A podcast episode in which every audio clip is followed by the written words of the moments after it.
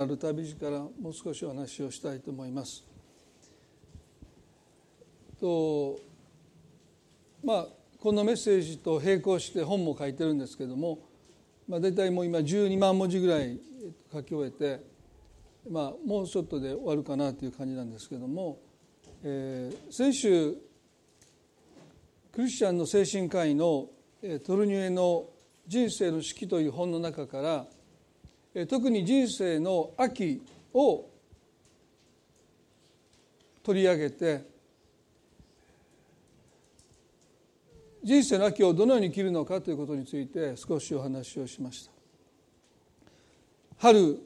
夏秋冬とありますけれども、まあ、トルニエはですね、まあ、この人生の秋を大体55歳前後から人生の秋を迎えていくんだろうでここで彼はこう言いました。老年とは価値の再検討であり束の間の価値から永続的な価値への困難ではありますが全身的な移行期なのですと言いました。ですから私たちがこの人生の後半をどう生きるのかということにおいて最も大切なことが、まあ、価値の再検討だということ。ね。今まで生きてきた価値観とある種同じ価値観を持って生きることが困難になってくる、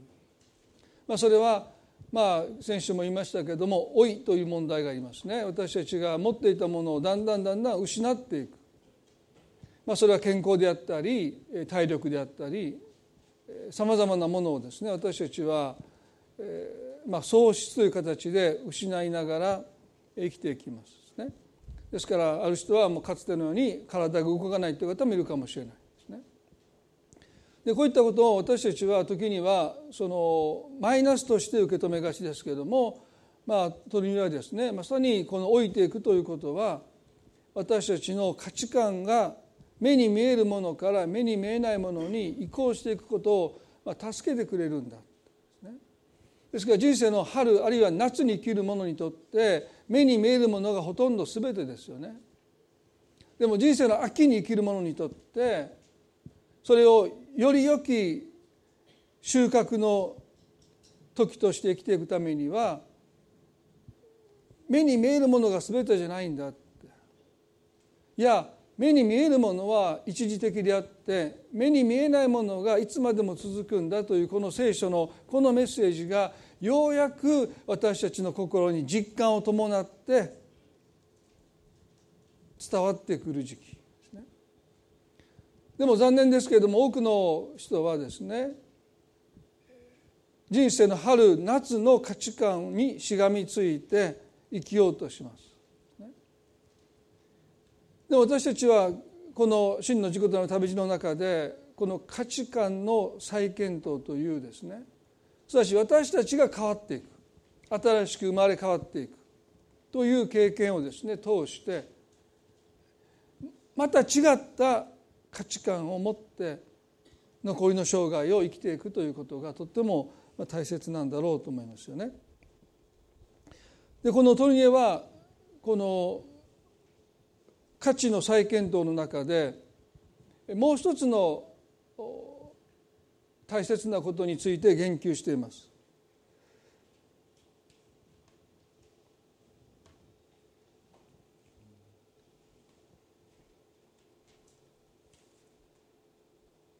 彼が人生の秋に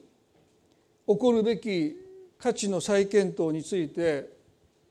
説明をする前に皆さんの宗法にも書いてると思いますけれども人生の夏について彼がですね少し触れた文章をまず読んでみたいと思います。これはこれは宗法に書いてるんですね。ほんのしばらくの前まで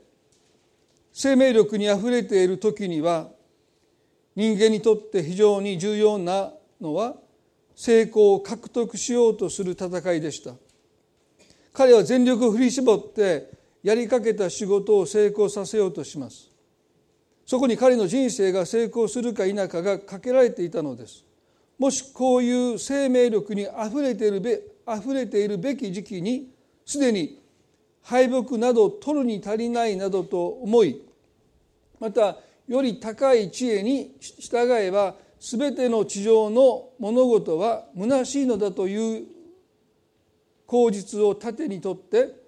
あっさりと自己満足に浸っているとしたらそれは決して望ましい姿ではありません。それはむしろ自己に対する完全な裏切り行為であり臆病で恥ずべき戦いの放棄だと言えますと言いました。人生の春あるいは夏に生きる者にとってソロモン王のあの言葉空の空伝道者は言う空の空全ては空だというそのような人生に対する何か非常に虚無的なあるいは刹那的などうせ人生なんてこんなもんなんだってそんな態度を取ることに対して、まあ、彼は非常に厳しい言葉を向けてますね。それは自己に対する完全な裏切り行為であり臆病で恥ずべき戦いの放棄だと言いましたですから人生の春夏に生きる者にとって倒れても立ち上がっていく。困難を克服していくという生き方。もちろん人生の中には、ね、認めないといけない敗北というものがありますので何が何でもというわけではありませんがでも人生に対する態度としてねどうせ人生なんてこんなものだというような投げやりな虚無的な態度ではなくてやっぱりやり通していく、ね、立ち上がっていく克服していくという、まあ、そういう人生に対する態度というものが、まあ、とっても必要なんだと言います。でも人生の秋を迎えた時にこの成功とか勝利ということに対して私たちは価値の再検討を強いられます。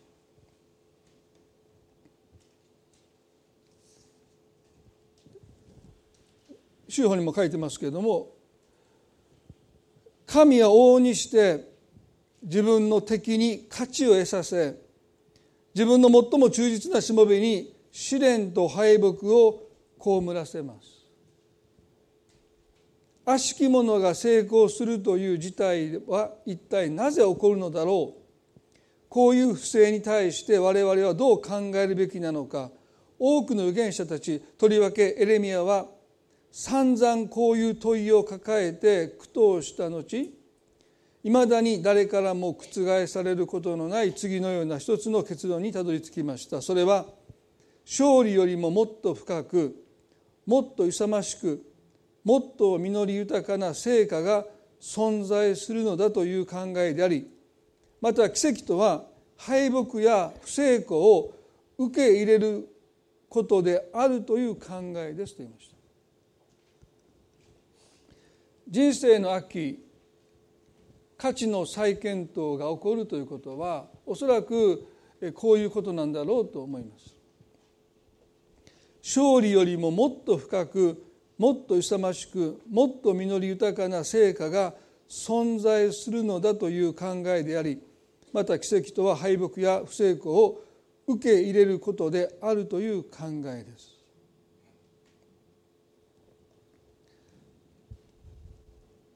中年の危機という時期がありますよね。ミッドライフクライシスと言いますけれどもそれは人生のやり直しがもうできないという時期と重なります。ですからもう一度人生をやり直そうと思ってももう時間が足りないということを自覚した時に人は一つの危機を経験しますよね。ですからもう私の人生はもう挽回できないさまざまな誤った選択をしてきた結果としてもうやり直すことのできる時期が終わってしまったということを人から言われるんじゃなくて本人が自覚するその瞬間に私たちは非常に大きな葛藤を覚えますね。そういうことがうすうす分かっているんだけどもそれを先延ばしして先延ばししてでもある日突然そのことが私たちに宣告されます。もうあなたの人生はやり直しがきかない。今まであなたが重ねてきたその選択そのことがもはやもう覆すことのできないある時期をあなたはもう通り越したんだということをある日突然あるいは徐々にでもはっきりとした形で宣告される時に人は中年の危機ミッドライフクライシスを覚えるんだ。もはや自分が願った人生のようではない人生の春人生の夏に思い描いた人生のような人生はもう私の人生では期待できないということを認めざるを得ない時期が来ます。もう9回ツーアウト、ね、満塁サヨナラホームランっていうのはもうありえない。そのことがある日突然私たちの心に宣告された時ですね。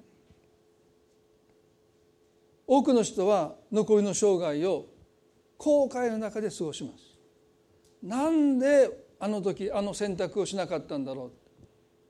う。いつまでも後悔しながら残りの何年あるいは何十年という人生を過ごす人もたくさんいますいや実のところ多くの人がそうやって人生の秋を過ごして冬を迎えていってしまうんですね。でも私たちの希望は人生をやり直すことはできないけれども私たち自身は新しく生まれ変わることができるんだ新しい価値観を持って自分の人生を生きることができる生き直すことはできないでしょう。でも新しい価値観を持って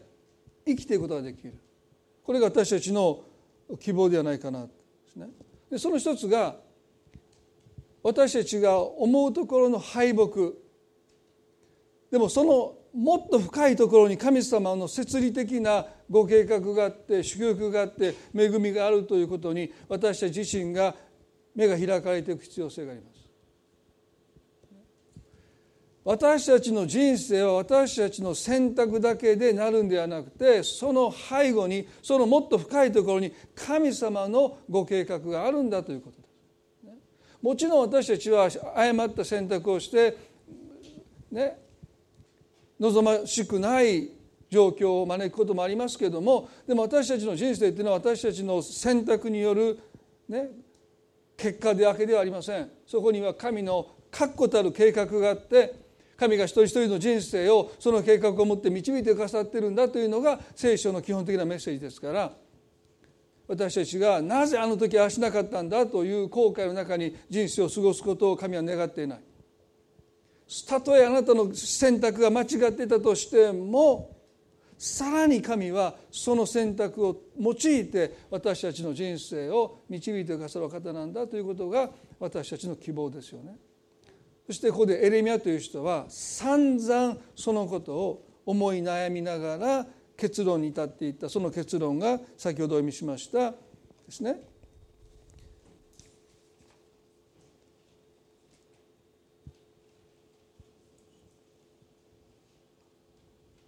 私たちの人生における敗北と思えるその中でね勝利よりももっと深くもっと勇ましく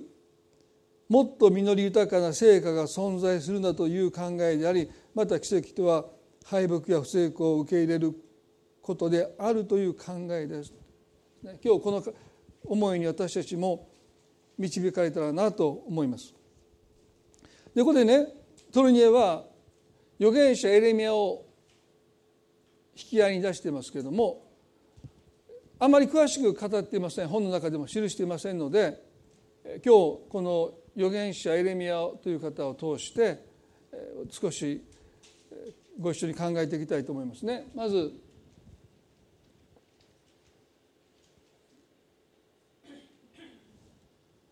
エレミアの12章の一節です。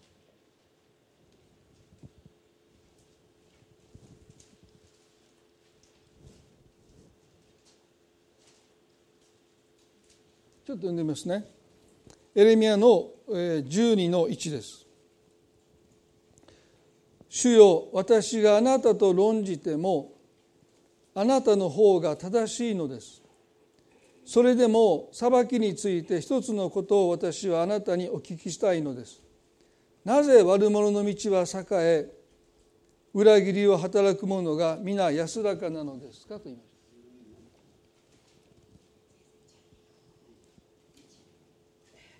預言者エレミアはですね一つのことを絶えず心の中で腑に落ちないと言いますかですね。神様の言葉を語りながら神の裁きについて一つのことを彼いつも思い悩みました。それはですねなぜ悪者の道は栄え裏切りを働く者が皆安らかなのですか？と言いました。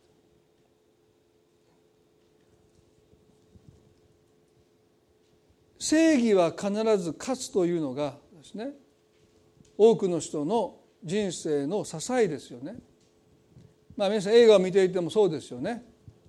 もう正義が負ける映画なんて誰も見ないですよね。スーパーヒーローが出てきて最後にコテンパンにされてエンドロールが始まったらみんなブーイングですよ。こんな気持ちでどうやって家帰っていいんやって。ね。もういろんな悩み抱えながら映画で嘘を晴らそうとしてきたのに映画でもうヒーローがボコボコにされてでも終わってしまったってもうこの思いをどこにぶつけていいか分かんないですよね。やっぱりもうギリギリで私トム・クルーズそんな好きじゃないんですけどトム・クルーズの映画見てたらねもうむちゃくちゃもうそう飛行機が飛行機飛び移ったりとかもうもうそこまでしなくてもいいけどもう正義は最後に勝つんだって言ってもう絶対絶命のところからもう勝利に導いていって、まあ、その映画を見てねああやっぱり正義は勝つんだって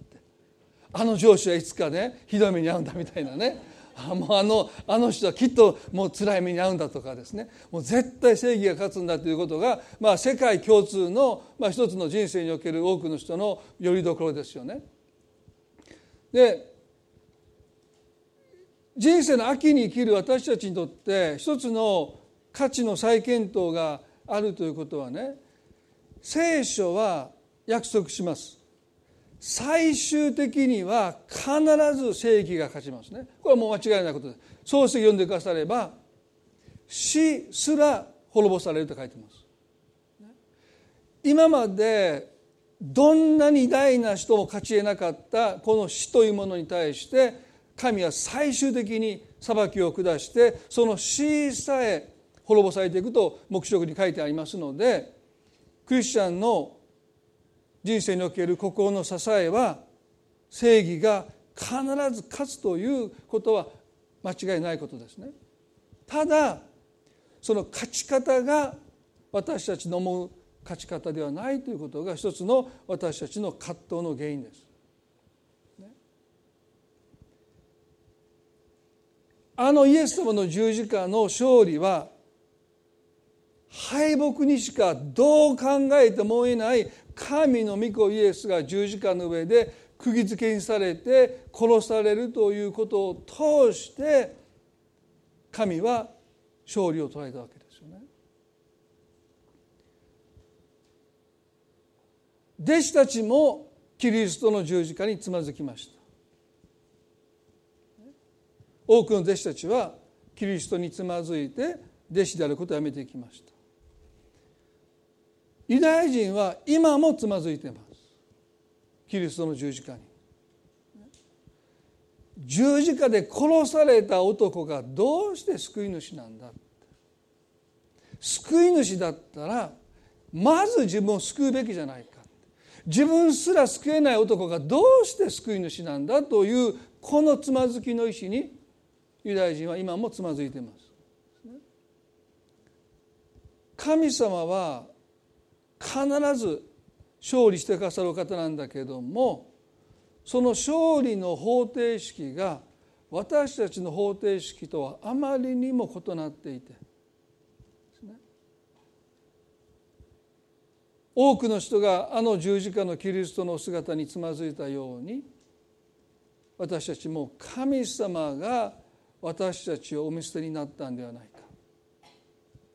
我が神我が神どうして私をお見捨てになるんですかと叫ばれたキリストを見て多くの人は思いました。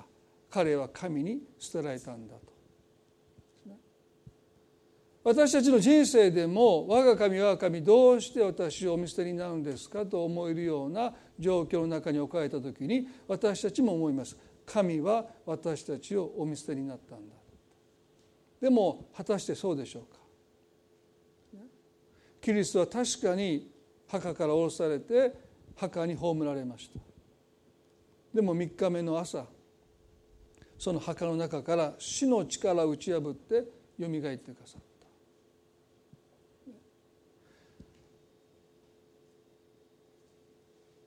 弟子たちが全く予期しない方法でキリストは救い主となってくださった。皆さんこの預言者エレミアはそのことを悟るまでに随分苦しみますね。それはこのエレミアという人がどういう時代に活躍した預言者かといいますとイスラエルという国が北と南に分裂しましたよね。そして北のイスラエルはアッシリアという国によって滅ぼされます。起こるはずのないことが起こったんですね。神様の国がイスラエルが分裂した挙句の果てに北イスラエルが滅んでしまった。南ユダが残ります。エルサレムというのは南ユダの首都ですからこの預言者エレミアは残った南ユダで活動した預言者ですね。そして彼はこう言うんです。北イスラエルに残ったことは私たちの身にも起こりうるんだだから私たちは偶像崇拝から悔い改めて神に立ち返らなければならないそうしなければ私たちだって同じ目に遭うんだということを彼は警告するんだけども南ダの人たちはエレミアの言葉に耳を貸しませんでした。私たちは選ばれた民だ北イスラエルはねあいつらは違うんだ。でも俺たちこそが選ばれた民なんだまあ今ユダヤ人というこのユダヤ人という名前もですねこの南ユダから発生してますからですね。ですから北イスラエルが滅んだのはもう仕方ない。でも俺たちは特別だって。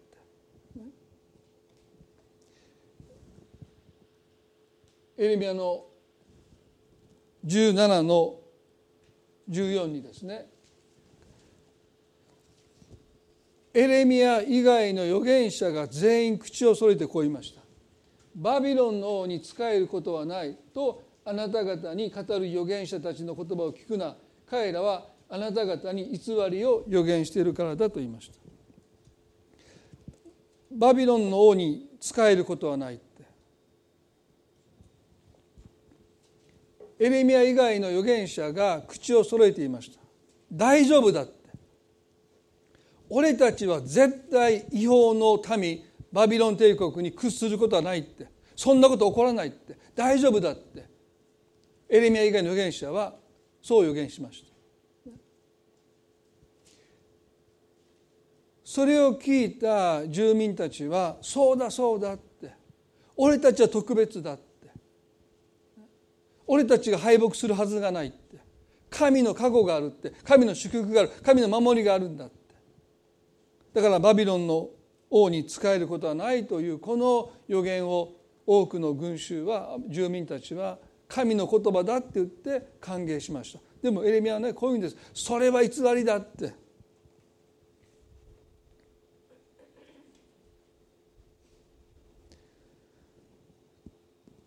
預言者エリミアの警告の言葉がですね現実のものになりましたよね。聖書をお持ちの方は第二列王記の24の一節にまあこれはもうお読みしますのでお聞きしてくださいと思いますけれどもエホヤキムの時代にバビロンのネブカネザルが攻め上ってきた。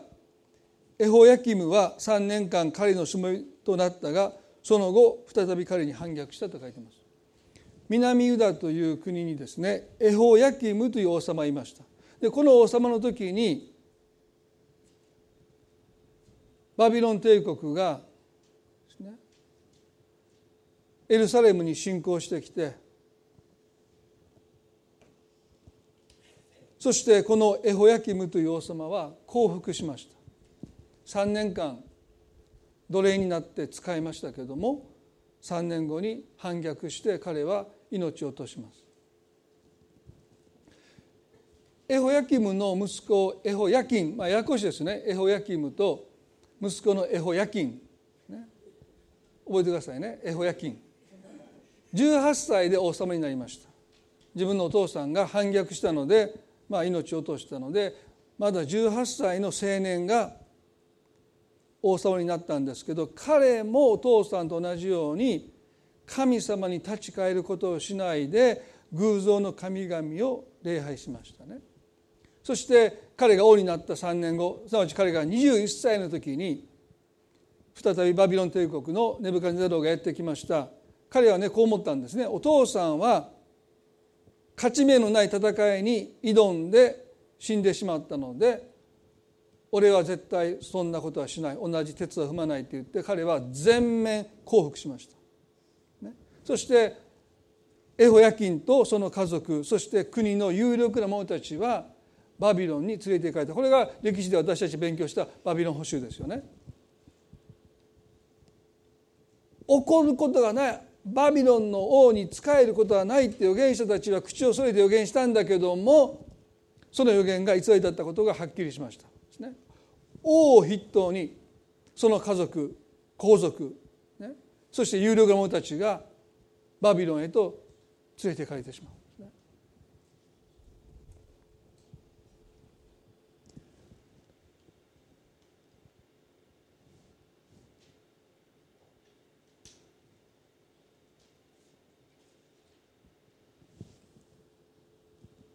その後ですねゼデキヤというのが王になりました。預言者エレミアはこのゼデキヤにこう言いました。私はこの言葉の通りに語っていった。あなた方はバビロン王の首輝に首を差し出し彼とそのために仕えて生きようと言いました。皆さんねちょっと考えてくださいね。ユダヤ人たちにとって救いとは自分たちの上にくびきを置くその国々を神様が滅ぼしてくださることでした。ですからエリミの時代もバビロンのくびき彼らが自分たちを奴隷として拘束する制約するそのくびきを打ち砕いてくださるのが神様のお心だと信じて疑わなかったわけでしょ。なのに預言者エレミアはこう言いました。あなた方はバビロンの王の首輝に首を差し出して彼らがねバビロン帝国と戦って力の差は歴然としてますから負けるのは分かってるんだけどそれでも抵抗して反逆して戦った末に力尽きてついに奴隷になってしまうのは仕方ない。でも自ら首を差し出してどうか私たちを支配してくださいって言えって皆さんもし皆さんが当時南ユダに生きていて預言者エレミアのこの言葉を聞いたらこの言葉は神様の言葉として受け取れますか？違法人の王の前にあなたの首を自ら差し出してどうか私たちを支配してくださいって神様がおっしゃってる。そんなことありえないって。神様はバビロンのくびきを砕いてくださる方であってそんなこと絶対におっしゃるはずがない。エレミアの言葉を聞いた人々は彼を捕らえて彼を殺そうとします。どうしてか。二世預言者だからと考えたからですね。私思うんですね。もし私たちがこの当時南田に住んでいたらおそらく間違いなく私たちもこの言葉を聞いてこれは神様からの言葉だと思わないと思います。この言葉は偽偽の予言だって。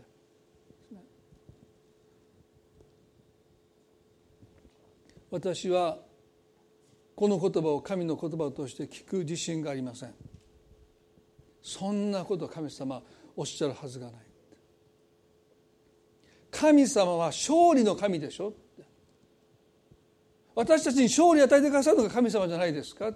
なのにみすみす自分からその支配に下っていけなんて神様がおっしゃるはずがないって多くの人は思うと思います。ユダヤ人には救いのストーリーというものがありました。それはかつて自分たちの先祖がエジプトの区域の中で奴隷として苦しんだ時に神様がモーセという人を使わして世界で最も強かったエジプトのパローのくびきを打ち砕いて200万のイスラエル先祖たちをエジプトから連れ出してくださった行く手を塞いだ航海を2つに分けてくださってその中を行かせてくださって後ろから追いかけてきたエジプト軍の軍勢はその海に飲み込まれてしまったという一つの救いのストーリーを彼らは持っていたわけですよね。ですから神様は必ずあのエジプトのくびきを砕いてくださったようにバビロンのくびきも砕いてくださる。その神様がバビロンのくびきのもとに首を差し出せなんて言うはずがないって。ありえないって。それはイエスの時代も同じでしたよ。イエスの時代ユダヤ人たちはローマ帝国のくびきのもとにいました。ローマ帝国の属国として支配されていた。ですからユダヤ人たちはそのことも耐え難いですね。こんなことありえない。ですからいつか救い主が現れてローマ帝国のくびきを打ち砕いて私たちを解放してくださるんだということを信じて待ち続けていましたよね。彼らが求めた救い主とは罪のくびきを打ち砕く救い主ではなくて目に見える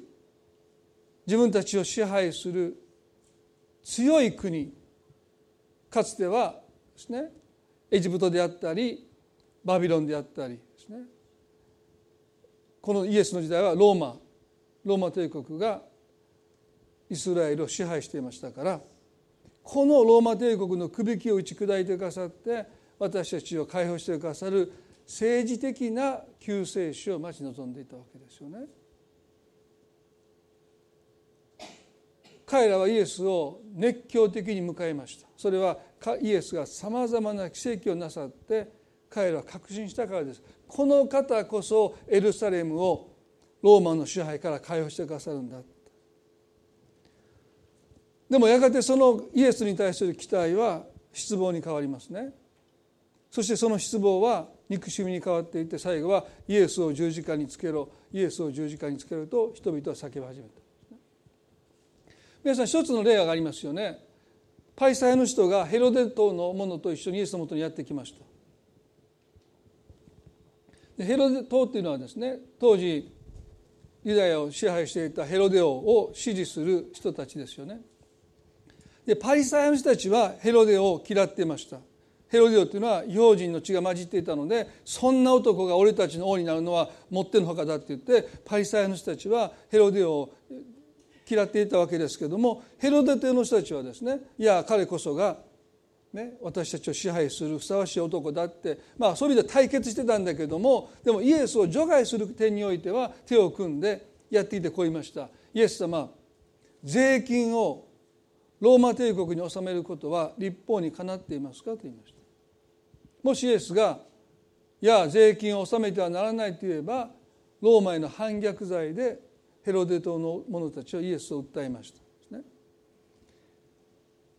いや立法にかなっているんだ。税金を納めようというならばパリサイの人たちはこの男は国を売ったって言って売国土だって言ってイエスを訴えることができた。だからイエスがどちらに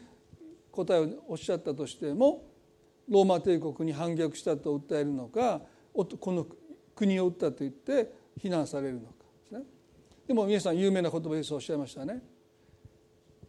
当時税金を納めるのはローマ帝国に人頭税で一人頭税金がかかりましたので家族が多ければ多いほどすっごい税金を払うわけですよね。でその税金はデナリで払いました。デナリという貨幣で払いましたけどもそのデナリには誰の肖像が彫刻されてますかとイエスは言いました。彼らはカイザルです。ローマの皇帝の顔がそこに刻印されてましたのでカイザルですと答えたらイエスはこう言いました。カイザルのものはカイザルに返しなさい。神のものは神に返しなさい。この貨幣は彼が流通させてるんだから彼に返しなさい。でもあなた方の心は神のものだからあなたの心は神に返しなさい。税金を納めたところであなた方は自分の心を神に納めることができるじゃないか。カイザルのものはカイザルに神のものはすなわちあなた方の心は神のものなんだから神に返しなさいっておっしゃった人々はそのこと答えに驚愕してもうそれ以上何も言えなくなったわけですけれどもでもある意味でイエスはローマ帝国に税金を納めることを否定しなさらなかったある意味で肯定なさったそのことがやがて人々の失望に変わっていきますあの男は結局は根性なしやって。ローマ帝国に逆らう気なんてないんだって。右の方を打たれたら左の方を出しなさいなんて。あんなやわなこと言う男が俺たちを救ってくれるはずがないって。で1マイル強いられたらもう1マイル行けとも言いましたよ。ね、当時はローマの仕事だという名目のもとでローマ人たちはイスラエルの人たちを呼び止めて1マイル行かせることができた。これ運べって言って運ばないといけなかった。ね、もうノーという選択がなかったんですいやいやしぶしぶ運んだんだけどイエスはあなた方をその1マイル運ぶ時にああやっと終わったって言ってその荷物を下ろすんじゃなくてもう1マイル運びましょうかとあなたが言いなさいとおっしゃったですね。それは私たちが支配される心じゃなくて自ら運ぶことによって私たちは物理的には制約されてるかも分かんないけどその心までも奴隷根性に染まってはいけないということをしているために自ら進んでもう一枚より運びましょうかと言いなさいとおっしゃったんだけどでも人々はそう聞かなかったそう理解しなかったですね。あいつはローマの手先だって。だからあの十字架につけろ十字架につけろという叫びはですねまさにキリストに対する失望からでしたよね。あいつは俺たちをローマ帝国の首引きから救ってくれるんだ。いや実はローマ帝国の首引きのもとに首を差し出せと言ってるんだ。あいつは偽救世主だってあんな男を殺してしまいって言って人々は叫んでいった。彼らが聞きたかったことはローマ帝国に反逆しろって立ち上がれって税金を払うなって一枚を強いられても断れって右の方を叩かれたら殴り返せって、ね、やり返せって。なんで右の方を打たれてるのにすなわち右の方を打つってことはね実はいざこざじゃないんですよ。ローマ帝国に右の方を打たれたってことですよね。なぜそのローマ帝国に左の方まで差し出すんですかって。そんな屈辱ですよって。まさにエレミアが言った言葉ですよ。あなた方はバビロンの王の首引きに首を差し出し彼とそのために仕えてきよなんていうのは神がおっしゃることじゃない。これは偽予言だ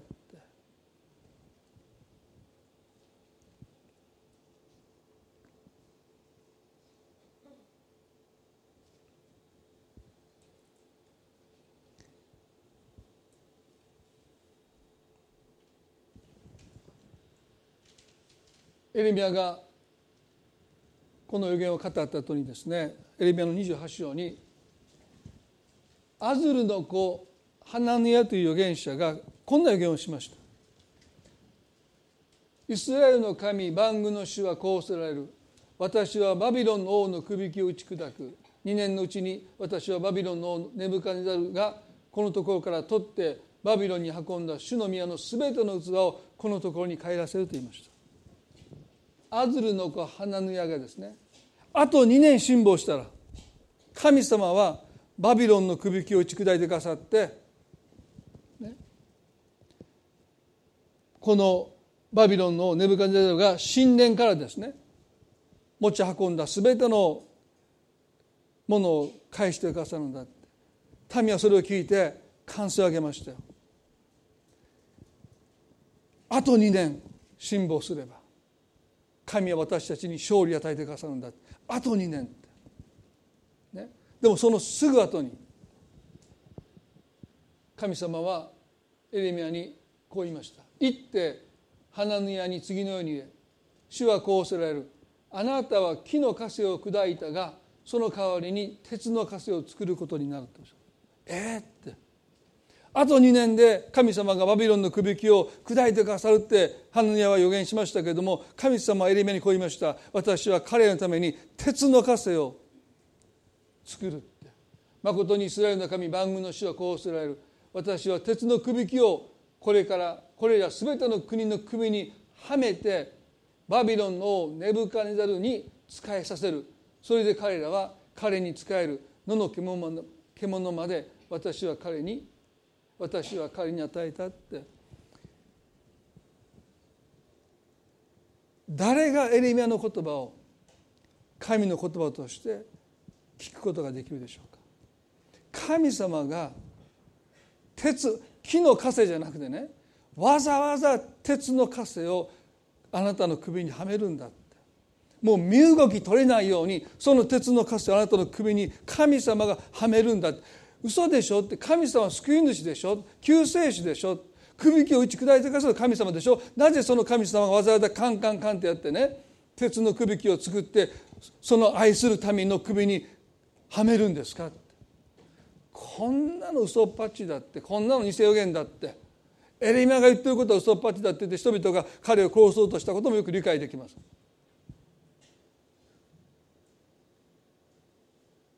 時々私ねこう思うんですね。今神様同じことを私たちに語られたら私たちは神の言葉として受け取る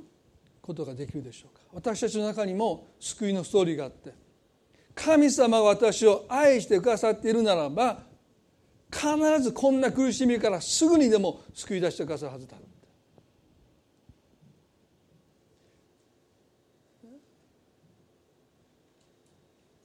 聖書の中に神様がどのようにして人を救われたのかということがその国の成熟によって変わってきますね。イスラエルという国がまだ神との関係において子供だった時あのエジプトから神様は分かりやすい方法で白黒はっきりする方法で彼らを救ってくださった正義が勝ち悪が倒されるんです。単純です。パローがその軍勢があの航海の海に飲み込まれて海の木図となって死んでいく。彼らは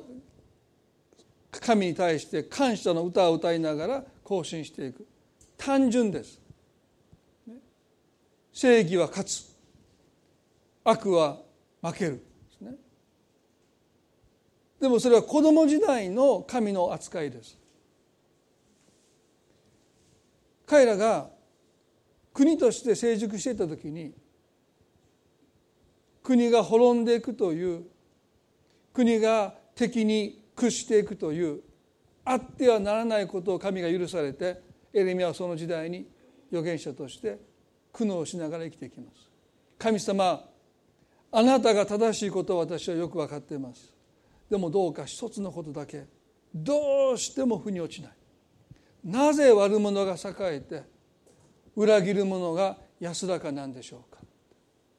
実は予言しているエレミア自身が納得していない。いや彼自身が葛藤しながらこの神の言葉を語っているんです。なぜあの神があの私たちの先祖をエジプトから救い出した神がバビロンの王の前に自らの首を差し出せとおっしゃるのか。なぜそのために使えよって神がおっしゃるのか。彼はですねもう心を引き裂かれる思いでなぜなんですかと心の中で叫びながらこの予言をしている。で皆さん神様は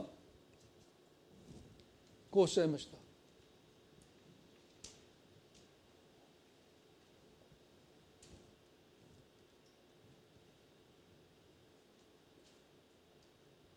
29の4から7までにね信じがたいことをおっしゃった。イスラエルの神番組の主はこうせられる。エルサレムからバビロンへ私が引いて行かせた全ての星のために家を建てて住み着き畑を作ってその実を食べよ妻をめとって息子娘を産みあなた方の息子には妻をめとり娘には夫を与えて息子娘を産ませそこで増えよう減ってはならないとおっしゃった。もうバビロンの地で骨を埋めよとおっしゃった。これを聞いた星の民はがっかりしました。もしかしたらあと2年で帰れると思った。花のはそうやって予言した。あと2年だってあと2年の辛抱だって。そうしたら帰れるよって。でもエレミは言うんです。家を建てよって。え？2年で帰れるんだって。家なんか建てませんよね。家を建てよって。えどれだけいるんだ？いやあなたは子を産んでその子にも子を産ませよって。この瞬間彼らは悟りました。もう私たちはエルサレムに帰れない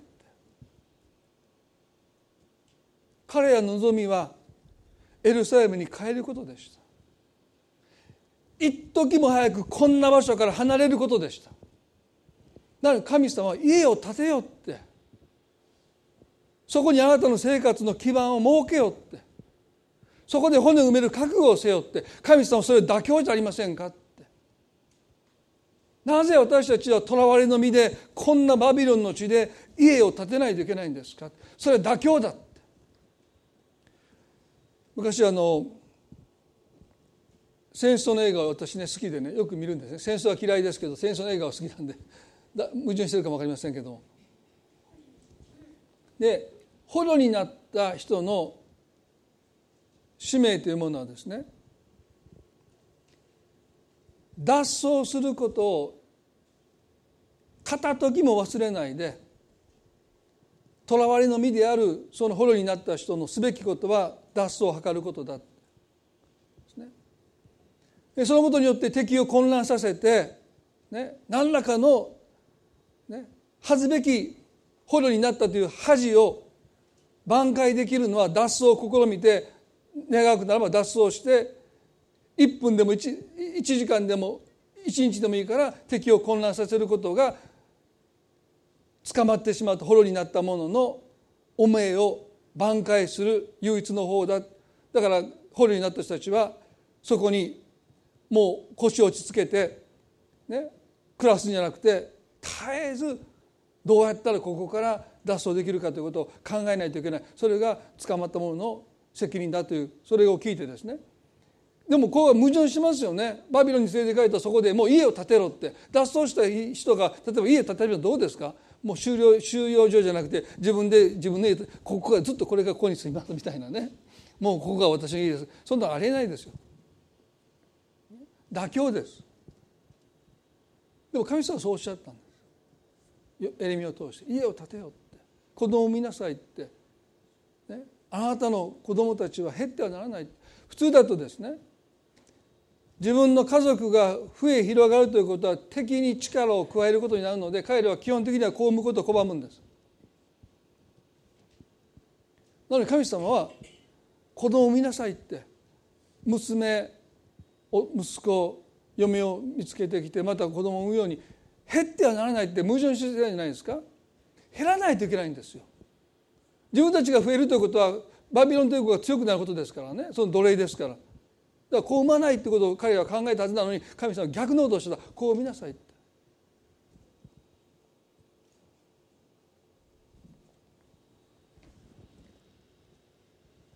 もっとショッキングなのですね。7節ですね。私があなた方を引いていったその町の繁栄を求めそのために主に祈れ。そこの繁栄はあなた方の繁栄になるからだとおっしゃる今まで神様がおっしゃってきたこと全部が彼らの価値観において矛盾するように思えたんだけどもこの最後の神の言葉彼らのそこの繁栄はあなた方の繁栄になるのだからというこの言葉をもって神はご自分のなさっていることが彼にとって呪いではなくて災いではなくて祝福になっていくことを宣言なさったんですね。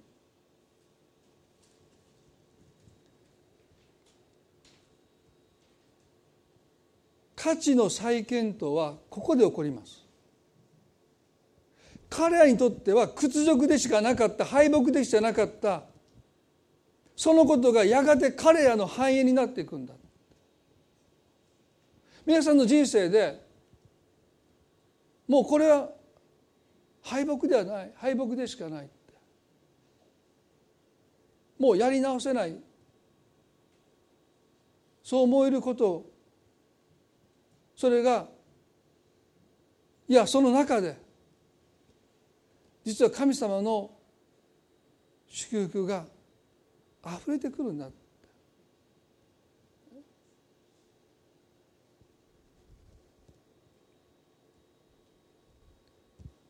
やがて彼らの繁栄が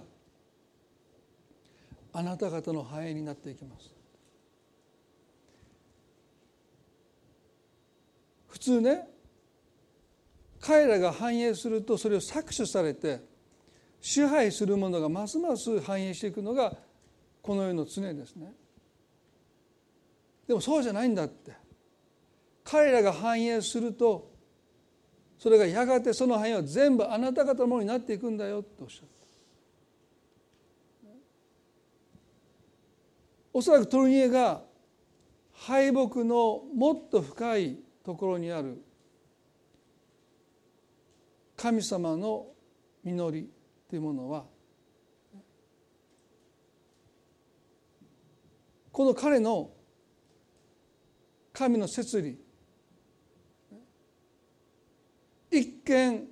敗北に屈したように思えるけどもその中で彼らは繁栄していくんです。この後ね24の5でイスラエルの神主はこうせられる。この良い一軸のように私はこのところからカルデア人の地に送ったユダヤの星の民を良いものにしようと思う。皆さんねこのエレミアの24には悪い一軸の例えも出てくるんですね。で悪い一軸とは何かというと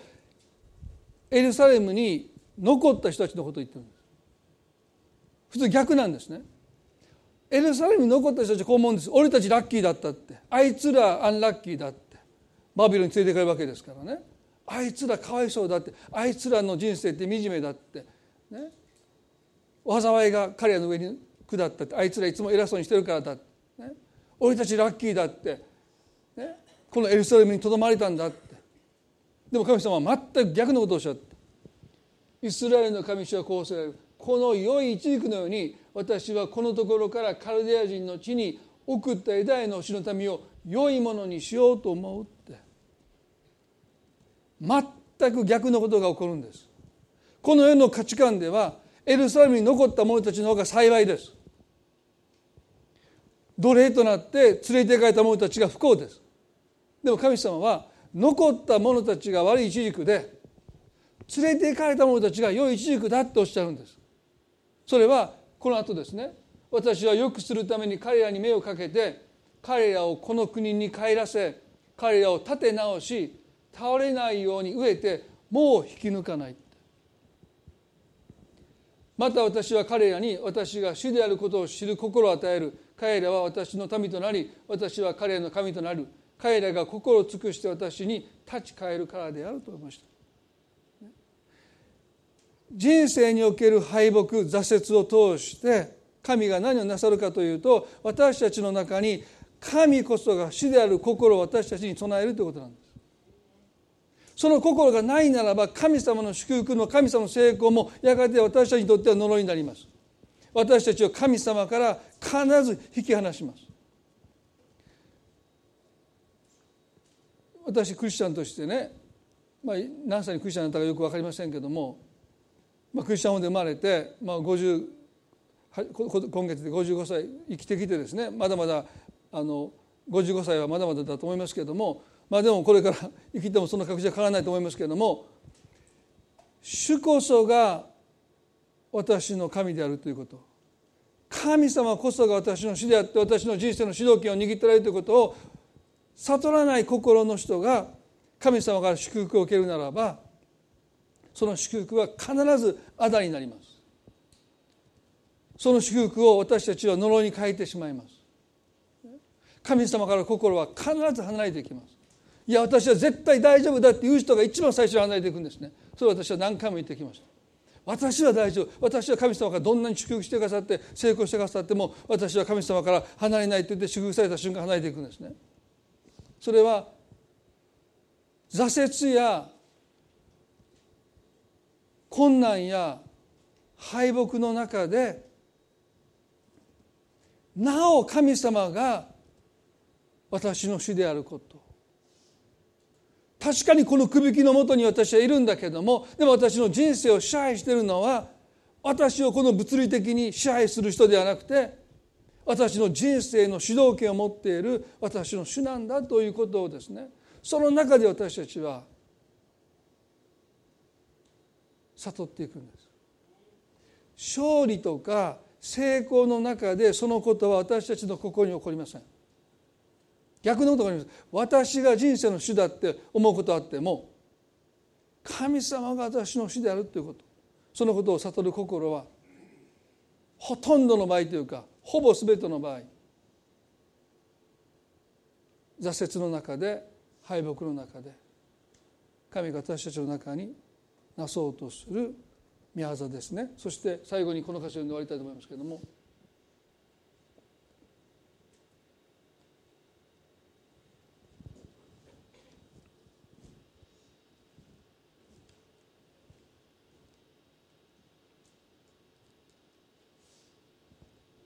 エレミアの29の10ですね。とっても有名な箇所ですけども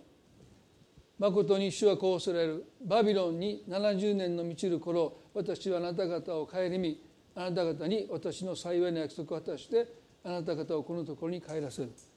この29のね11はここだけ抜粋されて時々語られます。でもねここに至るまでに今見てきた70年の補修の苦しみ。そのうちに家を建ててもう二度と帰れないことを受け入れてそこで暮らしていくというその取り扱い。でもそれがやがて神の祝福に変わっていくという確信。だから増えを減らしてはならないと神はおっしゃる。私はあなた方のために立てている計画をよく知っているからだ。主の蜜げそれは災いではなくて皆さんねどう見たって災いなんですよ。でも神様はっきりとしてる。災いではないって。平安を与える計画でありあなた方に将来と希望を与えるためのものなのだとおっしゃった。こうだけ取りこの御言葉だけ抜粋してね苦しみの中にいる人にこれだけ語ったって無意味ですよね。神がエレミアを通して語られた一つ一つの言葉バビロンのくびきのもとにあなたの首を差し出せって。それに甘んじて受けよって。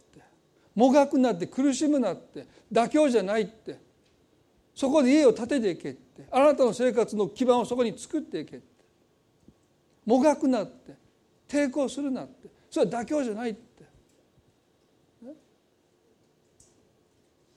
その中に神の敗北よりももっと深い計画。それはあなたに平安を与える計画であって将来と希望を与えるものなんだって。皆さん人生の秋に生きるキリスト者にとって単純な勝利の方程式の中に神を押し込めることはできません。そしてそんな神につまずくべきでありません。神様は必ずご計画を成し遂げられるんだけどもその方法は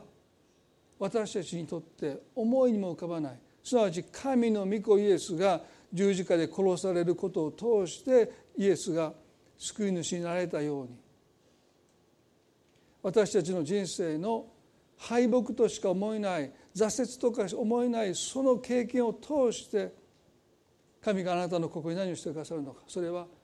主こそが私たちの主であることを知る心を神様私たちに与えてくださったその時私たちはどこにいようが何をしていようがどのような制約の中にいようが神様が私の主であってそれこそが私たちに平安を与える約束ですよね。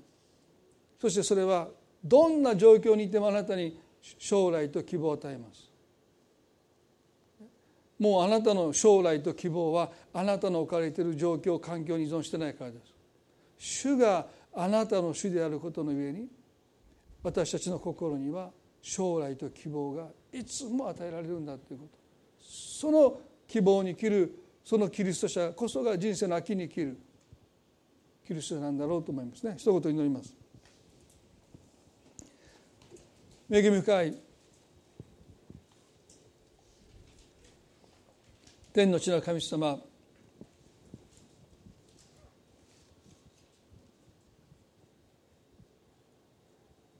私たちは神様あなたを勝利とか成功とか癒しとかさまざまな苦しい宮沢の中だけに押し込めることはできません。あなたは敗北の中にもおられるし挫折の中にもおられるし病の中にもおられます。ユダヤ人にとって救いのストーリーはあまりにもシンプルでした。正義は勝つ。でも正義が負けた時に彼らは神につまずいていきました。エリミアを通して神はバビロンが栄えること悪者が栄えるのはどうしてなんですかって。エレミは神に訴えます。あなたが正しいことはよく分かっていますけどどうしても一つのことが分からない。なぜ悪者が栄えるんですか？神はおっしゃった。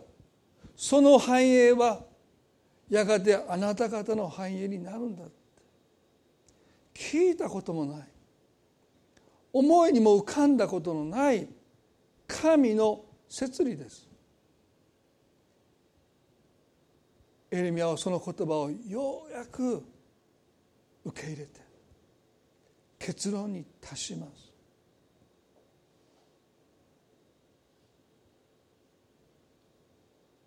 神様の摂理それは敗北よりももっと深い。そんな表面的なことじゃない。もっと深いところで神様は良い意図を持って計画を持って私たち一人一人の人生を導いてくださっているんだ。災いではないとはっきりとエレミアは語りました。今朝私たちも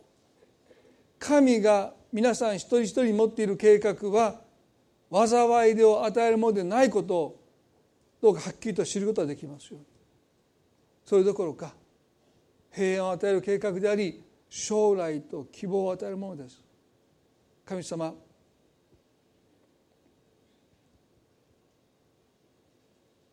この神様の摂理に対してご支配に対して私たち自身が生まれ変わっていくことができますように。どうかお一人一人の人生において。あと2年辛抱すれば全てが良くなっていくという笑うにもすがりたい思いで私たちはこの苦難から早く逃れたいこんなところに家なんか建てるのはもってのほかだって。でも神様腰を落ち着けよって。私があなたと共にいるって。あなたをその中にあっても私は祝福するって。そう語っていてくださいます。主よどうか一人一人がこのエレミアを通して語られた神様のメッセージを受け取ることができますように助けてください。感謝し愛する主イエスキリストの皆によって祈ります。それでは皆さんどうぞ立ち上がっていただいて賛美を捧げたいと思います。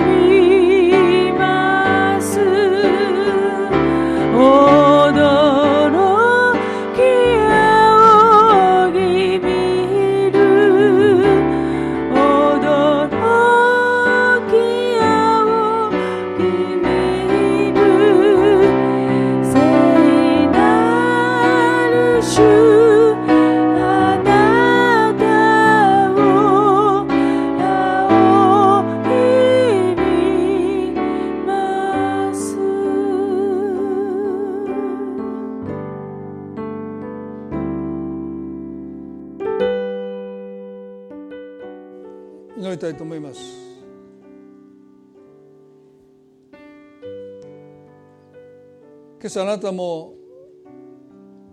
エレミアと同じように神様が私を愛していてくださるならばなぜこのような状況の中に私はいつまでもいるんだろう。一刻も早くその場所から立ち去りたい。でも神様今日もしあなたにこうしゃるかもわからない。家を建てようって。それは救いじゃないって。妥協だって。思えるかもしれない。でも神様はその中であなたを良いイチジクのように多くの実を結ぶものにしようとなさっていることは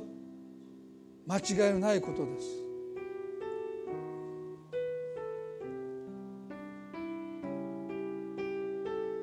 どうか神様のご計画にあなたの思い煩いを全て委ねて信頼したいそう願う方はぜひ心の中でご一緒に祈っていただきたいそう思います。神様今朝私たちは私たち一人一人にあなたが持っていてくださる計画は災いでないことを心から信じることができますように。それは神の御子イエスがその災いをその呪いを全部引き受けて十字架で身代わりとなって死んでくださった。神様は私たちを祝福することしかもはやできないんです。もし災いを私たちに神が与えるとするならば神ご自身が矛盾します。御子イエスにその災いを背負わせて罪を背負わせて完了したと宣言してくださった。だからもう神はあなたを祝福することしかできない。でもその祝福は必ずしも勝利と成功を通してもたらされるのでなくて時には敗北挫折を通してもたらされることを今日心から受け取ることができますよどうか私の心もがきから葛藤から解放してください。どうかあなたの計画に安らぐことができますように。状況がどうであってもその魂がどうかあなたの計画に安らぎを見いだすことができますように助けてください。私たちの心のその希望がより深いところに今日届きますように。神の善意。それが私たちの希望です。感謝し愛する私たちの主イエス・キリストの皆によってこの祈りを見舞いにお捧げいたします。それでは皆さん互いに挨拶を持って礼を終わっていきたいと思います。